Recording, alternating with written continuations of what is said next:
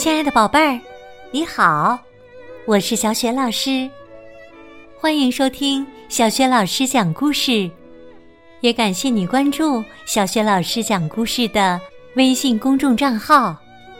下面，小雪老师继续为你讲绘本故事《吃书的狐狸》下集。上集当中，我们讲到了狐狸先生特别喜欢书。他是怎么喜欢的呢？实际上啊，狐狸先生每次读完一本书，就要把这本书配着盐和胡椒粉全部吃光，就连图书馆里的书也不放过。后来呀，穷困的狐狸先生用非法的手段抢到了书，可是他也被关进了监狱。下面，小雪老师继续为你讲。吃书的狐狸下集。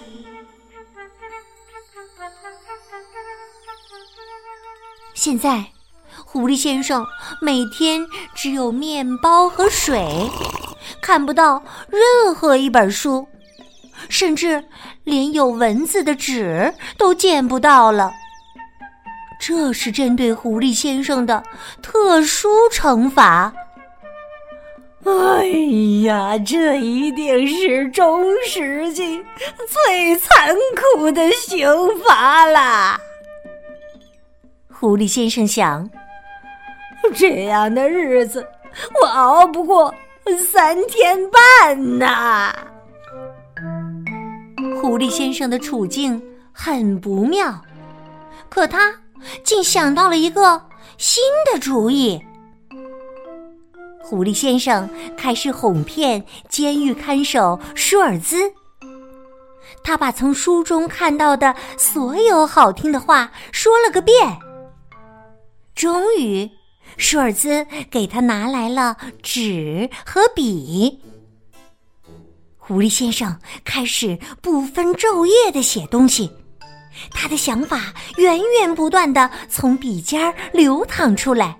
化成文字落在纸上，他写的纸越来越多，很快就堆满了整个牢房，最后连睡觉的地方都没有了。不过这也不是什么问题，因为现在狐狸先生根本就不休息，他真的是写个不停。过了两个星期，狐狸先生的书终于完成了，厚厚的有九百二十三页，那简直是个超级酒吧呀！嗯，狐狸先生的口水都快流出来了。看守舒尔兹也高兴的坐不住了，因为。他曾经在倒茶的时候，瞟过一眼狐狸先生写的小说，知道故事非常精彩。舒尔兹帮过狐狸先生很多忙，而且还特别认真的给他削过铅笔。为了表达感激之情，狐狸先生同意舒尔兹带走他的小说。当然，只是借给他看。接下来的两天，舒尔兹没有来上班。看完狐狸先生的书后，舒尔兹明白了，这个狐狸绝对是位了不起的作家呀！激动不已的舒尔兹差点儿也把书吞进肚子里。当然，他没有那样做，他只是在回监狱的路上拐了个弯儿。狐狸先生渐渐等急了，他恨不得立刻把书吞进空空的肚子里。因此，当他看到舒尔兹抱着他那本厚厚的小说出现在牢房门口时，兴奋地跳了起来。狐狸先生幸福的大吃大嚼。而舒尔兹则在一旁不停的称赞他的小说，说他的语言是多么优美，思想是多么丰富，结局是多么令人意外。狐狸先生一边吃一边听，一边听一边吃。狐狸先生，舒尔茨最后说。把你的小说变成一本真正的书，你觉得怎么样？我的意思是，我们可以在书店卖这本小说。刚听到“书店”两个字时，狐狸先生着实吓了一跳，嚼在嘴里的几张书页都掉在了地上。但是，当他明白了舒尔兹的意思之后，就恢复了平静。呃，狐狸先生一边擦着嘴，一边说：“嗯，你看着办吧。”舒尔兹在回监狱的路上拐了个弯儿去的地方，就是复印社。他把狐狸先生的小说全部复印了下来，真是有先见之明啊！否则的话。再精彩的小说，也会永远消失在狐狸先生的肚子里了。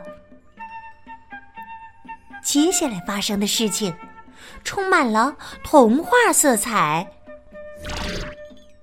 舒尔兹辞去了监狱看守的工作，创办了一家出版社。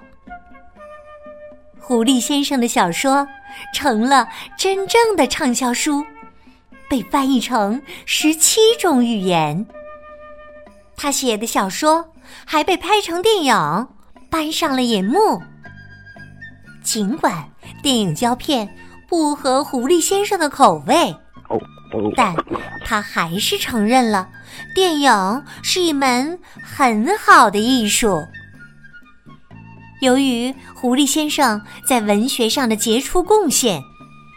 他刑期未满就被悄悄释放了，人们再也不提起他偷书抢书的事了。现在呀，狐狸先生成了一位真正的大富翁。当然，他想买多少书就可以买多少书了。可是，狐狸先生还是觉得自己写的书最合口味。所以，他写的书越来越多，名气也越来越大。记者们纷纷来采访他，还有很多专家在研究他的作品。只是，狐狸先生的所有小说里都有一包盐和一包胡椒粉，其中的原因没有人知道。嘘。可不能轻易说出去哦，因为这是我们的秘密。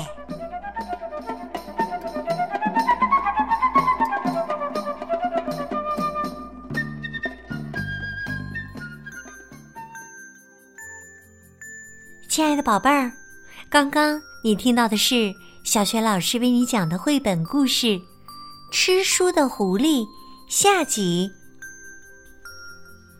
宝贝儿，狐狸先生的所有小说里都有两样东西，你知道这两样东西是什么吗？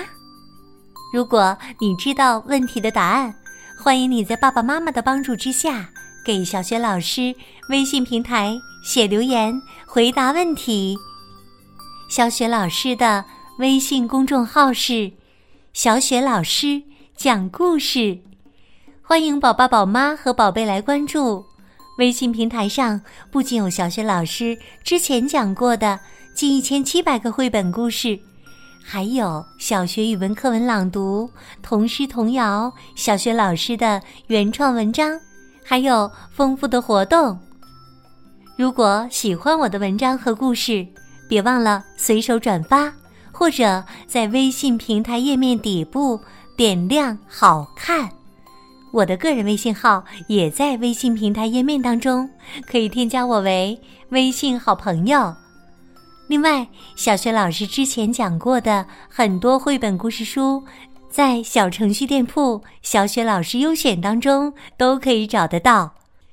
希望每一位爱听小雪老师讲故事的宝贝儿，同时也能热爱阅读，在阅读当中收获更多的幸福和快乐。好啦，我们微信上见。